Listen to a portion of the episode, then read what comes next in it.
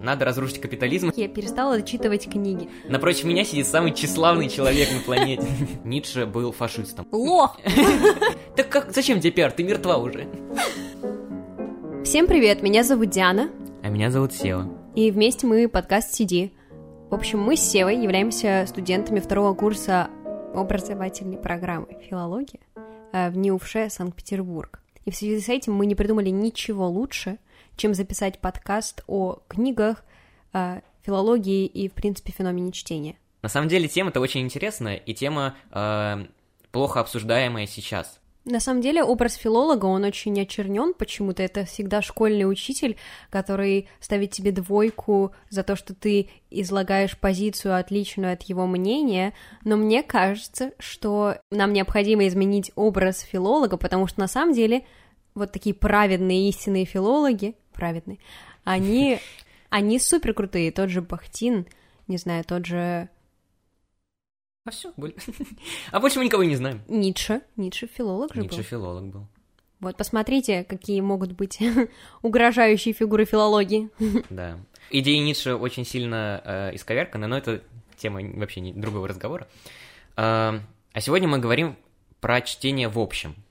Зачем мы читаем, почему мы читаем, и почему мы считаем чтение в 21 веке, в 2021 году важным.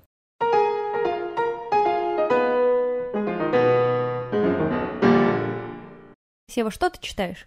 Вообще, вот прямо сейчас, что ты читаешь? Прямо сейчас я читаю э, «Собор Парижской Богоматери» Виктора Гюго, но я читаю это по программе. У меня вот огромный лист э, книг, которые находятся в ожидании, но, к сожалению, учебная филология занимает... Э, точнее, не к сожалению, мне нравится то, что я читаю, но э, не хватает времени на что-то постороннее. Ну, и читаю много всяких статей по поводу, ну, какого-то предмета, по поводу, там, литературоведения, по поводу э, анализа какого-то произведения и так далее. Вот, кстати, если вы вдруг э, преисполнитесь в своем познании и решите пойти на филологию, э, после нашего подкаста, конечно, главные инфлю... инфлюенсеры страны. Это как э, сейчас появился Clubhouse и появилось новое слово аудиоинфлюенсер. Вот это мы. Да, мы. Только не в Clubhouse е. Никаких, никаких домов, клубов.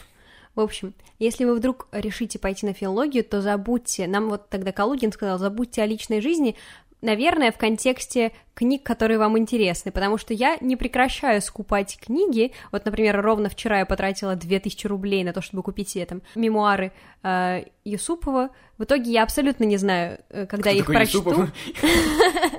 Когда я их прочту, и более того, купила книжки, чтобы они еще три года лежали, и я их не читала.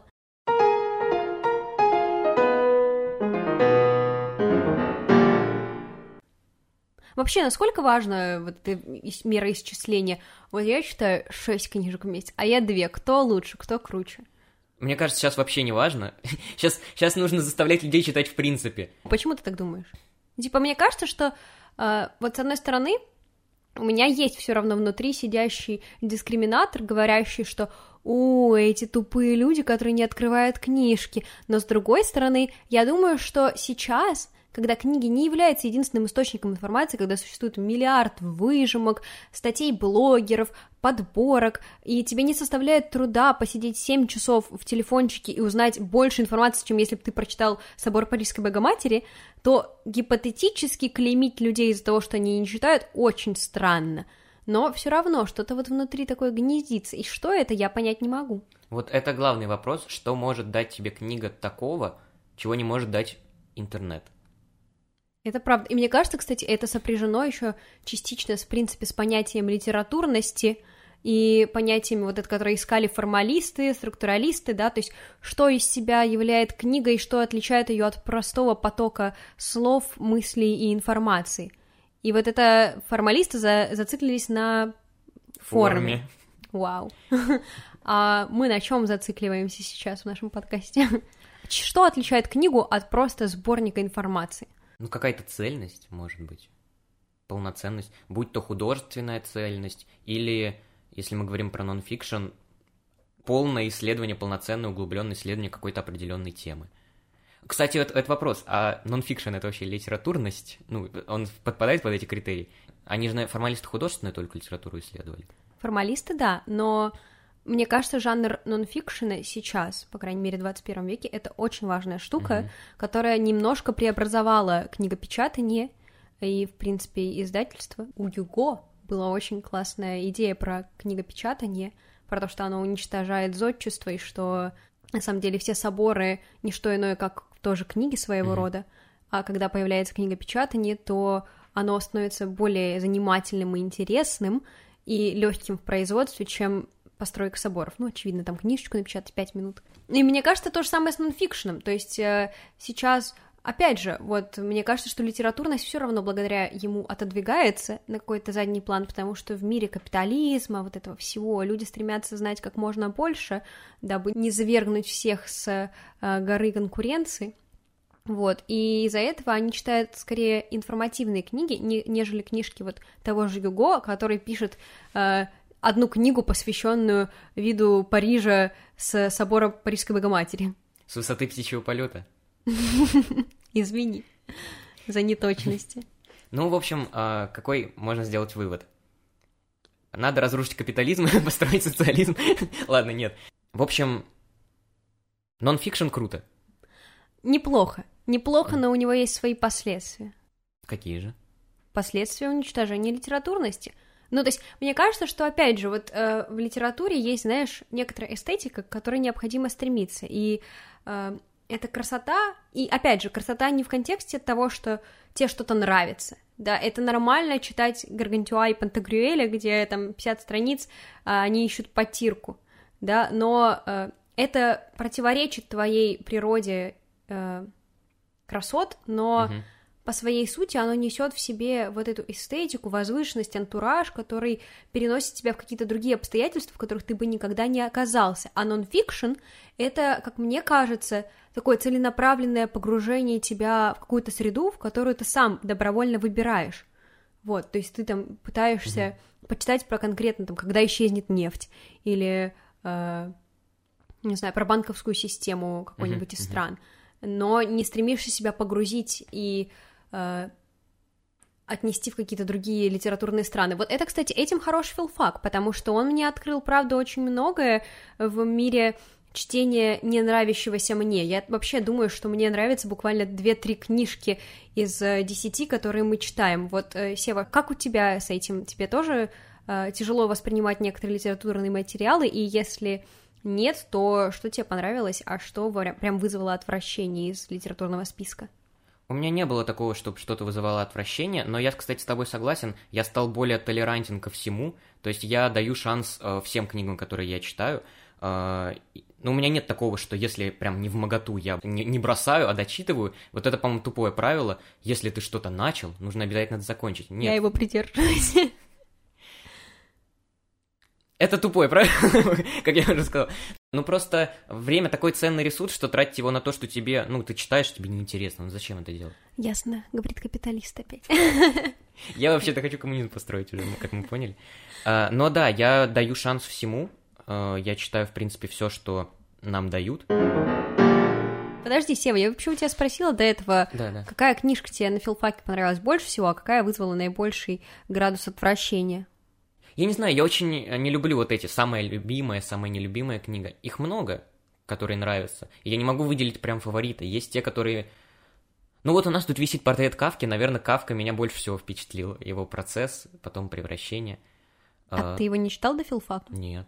Я говорю, я вообще ничего не читал до филфака, по сути. Я прочитал за 10-11 класс, ну, три книги, наверное, реально. А, и я этого не стыжусь, потому что я гулял. Вот. Э, но мне просто было неинтересно читать. Вот в какой-то момент было неинтересно, потом попробовал, стало интересно. Я, кстати, поняла недавно. В общем, я общалась со своей подругой, и она мне такая, да вот, ты же с детства читала, и это правда. То есть я, наоборот, всегда себе спрашивала, почему ты на филфаке, что ты здесь делаешь, что ты здесь забыла? А в итоге я поняла, что я с детства была неразлучна с книгой, но мои литературные вкусы в детстве были очень похабными, правда. Хотя я не вижу в этом ничего плохого, то есть я любила всякие детективчики, но не по типу Дарьи Донцовой. Вот, кстати, тоже вопрос, насколько нам надо там стыдить людей, читающих Дарью Донцову, mm-hmm. и почему это не литература, и читать ее не стоит. Вот, ну, в общем, я читала э, детективы про Флавию, я не помню, как она там дальше называется, но, в общем, очень миленькие такие, интересненькие, приятненькие, но я ими зачитывалась, и любовные истории я обожала, господи, боже мой, вот, и мне, правда, очень нравится, на самом деле, сейчас смотреть э, через призму времени, как изменились мои литературные пристрастия, как вот это от э, самых таких, грубо говоря, низких жанров, да, ну, мне кажется, детектив можно частично к ним причислить,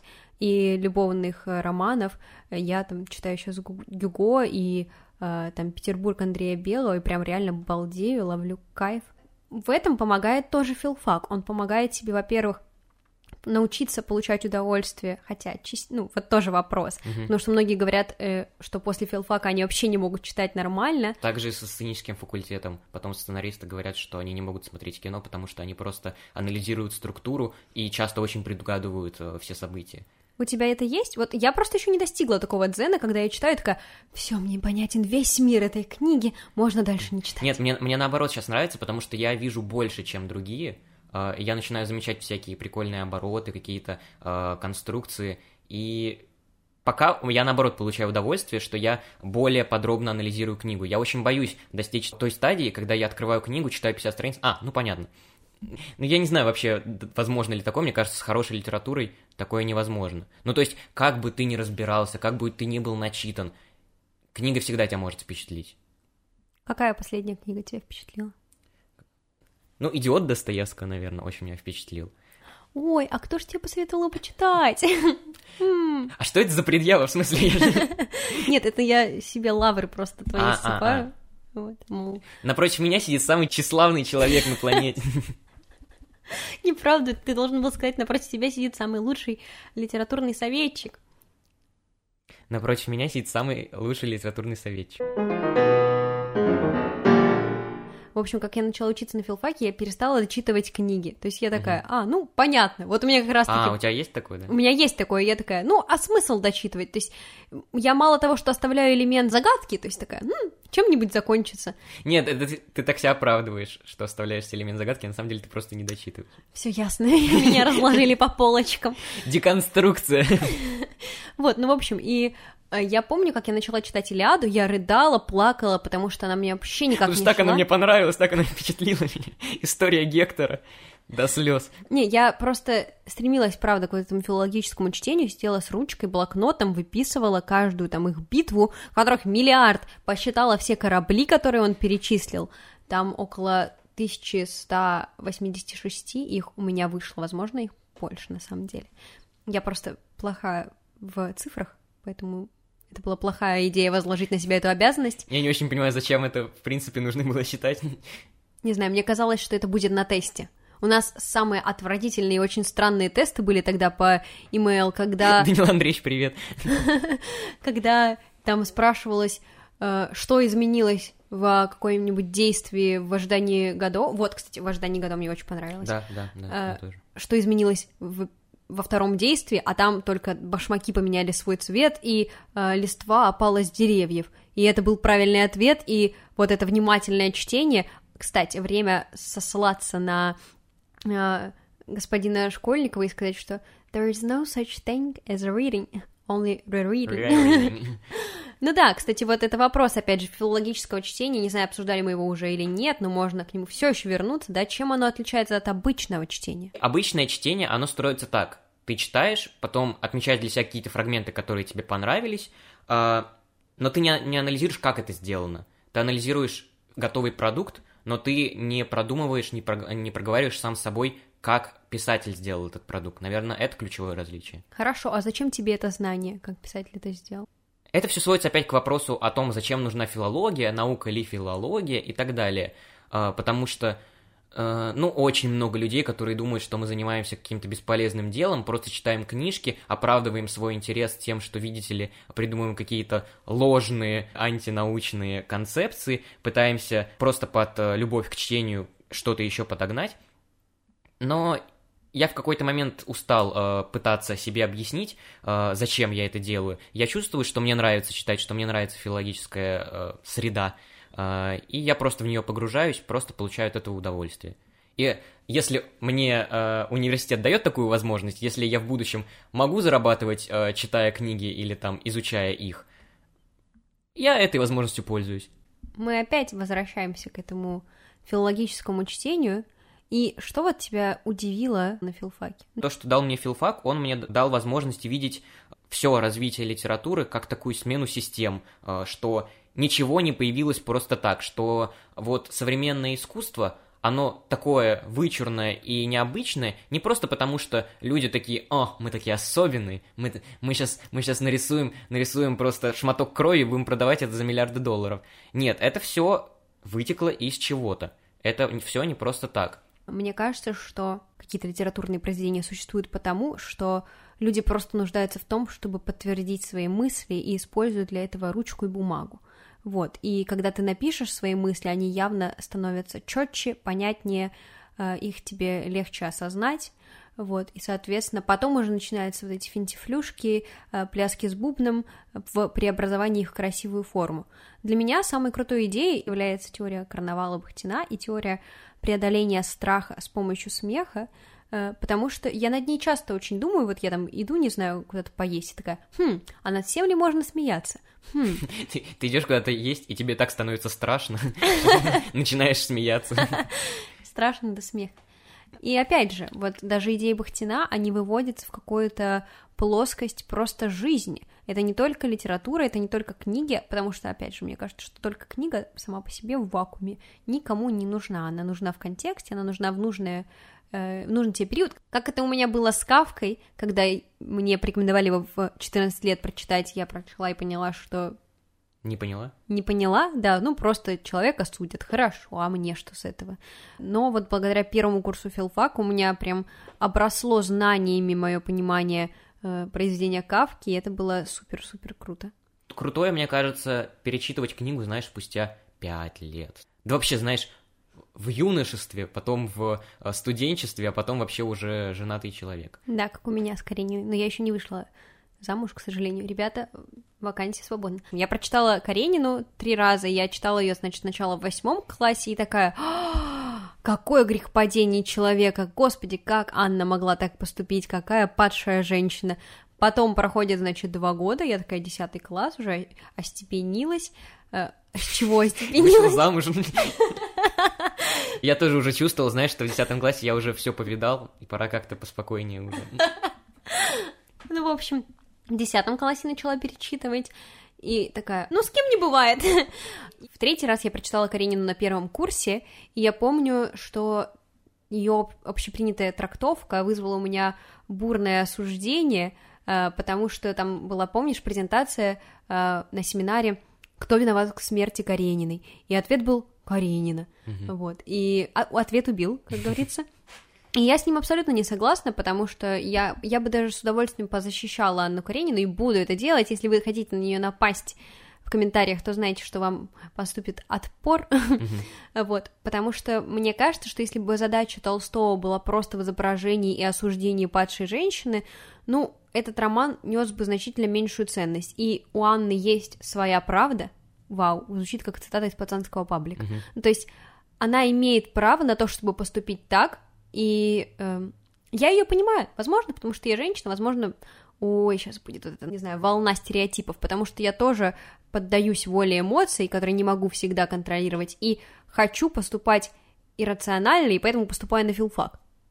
А вот, кстати, из твоего спича я вывел еще один плюс чтения, э, именно художественной литературы, потому что художественная книга — это прежде всего хорошая история. И то же самое, что сейчас мы смотрим фильм интересный или интересный сериал, в котором нам нравится сюжет. В хорошей литературе всегда очень э, интересный и, что, что немаловажно, неоднозначный сюжет. То есть вот мы не сходимся с тобой в трактовке смерти Анны Карениной. И это порождает у нас волну обсуждения, как если бы мы посмотрели Джокера условного и, и рассуждали в конце, он все, э, все это выдумал или на самом деле эта революция совершилась. И очень часто у тебя не будет не совпадать э, мнение с э, другим человеком, но это неплохо, потому что обсуждать прочитанное всегда очень интересно. Ну вообще, Сева, как ты думаешь, сколько книжек надо читать? Мой ответ будет, сколько хочешь. А если не хочу? Лох! Ну, тогда ты тупой идиот, что я могу сказать. Ну нет, э, это опять э, нас подводит к мысли, нужно ли заставлять читать. Э, и с одной стороны, как филолог, хочется сказать, что да, потому что, окунувшись в этот мир, ты видишь, как это интересно. И ты э, начинаешь думать, что это интересно будет всем, но на самом деле нет. И нам очень нравится читать, но я не вижу проблем в том, что кому-то не нравится читать. Нет, если человек... Вот, вот главный критерий, чтобы человек осознанно понимал, что ему это неинтересно. Можно поговорить про Таню Гротер. Моя любимая книга. Блин, а вот э, опять же, да, Почему мы можем осуждать вот. людей, которые читают Таню Гротер? Чем они хуже нас? Может быть, там действительно какой-то смысл, который мы, может быть, вообще идиоты, не понимаем ничего? Нет, у меня была немного другая мысль. Смотри, мы же с тобой не читали Таню Гротер, но мы заведомо думаем, что это плохая книга. То же самое и с Дарьей Донцовой. Почему мы, э, не читая ее книги, думаем, что это плохая литература? Так можно делать? С одной стороны, так можно делать, потому что мы имеем много отзывов плохих об этой книге. Но с другой стороны, мы сами не ознакомились, не составили свое собственное впечатление. А мы скажем какой-нибудь э, женщине в метро, зачем вы читаете книги про Виолу Тараканову? Она такая, в смысле? Слушай, это отличный вопрос на самом деле, и у меня еще возникает другой в связи с этим. Лучше читать такую литературу или не читать вообще? И тогда мне кажется, что все равно, все равно там что-то можно подчеркнуть, как минимум можно уважать Дарью Донцову за то, что она пишет столько книг, ни одному автору не под силу написать такое количество книг за э, то время, с которым она справилась, да, у нее там уже э, счет за трехзначные суммы перевалил, по-моему, вот. Но с другой стороны, кстати, у меня всегда предубеждение было не к Дарье Донцовой, а к Стивену Кингу. Я никогда не понимала людей, которые его читают. У меня Э, мной была предпринята попытка чтения Кэрри, я прочитала страниц 20, э, мне показалось, что у человека вместо языка кости, и язык его изложения мне дико не понравился, я сразу поняла, чем все это кончится, и закрыла ее, отдала обратно в библиотеку. Но на самом деле выносить ультимативный приговор произведениям Донцовой и Кинга не стоит, потому что это все приводит к тоталитаризму мысли, который стремиться, мне кажется, не стоит потому что оно не позволяет тебе видеть мир во всем его многообразии, каким он и предстает. С одной стороны, да, тоталитаризм мысли это плохо, но с другой стороны, возьмем те же идеи Ницше, которые написаны очень пространным языком и которые можно трактовать э, с двух сторон. Вот, например, э, его фраза «Если идешь к женщине, возьми с собой плеть». Э, и непонятно, что хотел сказать этой э, Ницше, потому что непонятно, кто будет орудовать этой плетью, потому что может и женщина, можешь и ты. И в зависимости от того, как ты хочешь, так можешь и трактовать. Из-за чего очень многие думают, что Ницше был фашистом. Что вообще не так. Кстати, фан-факт про Ницше недавно узнал. Знаешь, почему у него очень э, короткие главы э, и очень афористично все написано? Потому что у него э, с середины жизни были постоянные головные боли, и он не мог долго концентрироваться. Возможно, для некоторых из наших слушателей этот подкаст э, был небольшой 30-минутной пыткой для ушей, э, потому что все очень пространно, разнородно, но, извините, надеюсь, вам понравилось. Может быть, вы садомазохисты. Дабы облегчить ваши страдания, э, мы попытаемся суммировать все наши высказанные идеи вот в маленький блиц-опрос.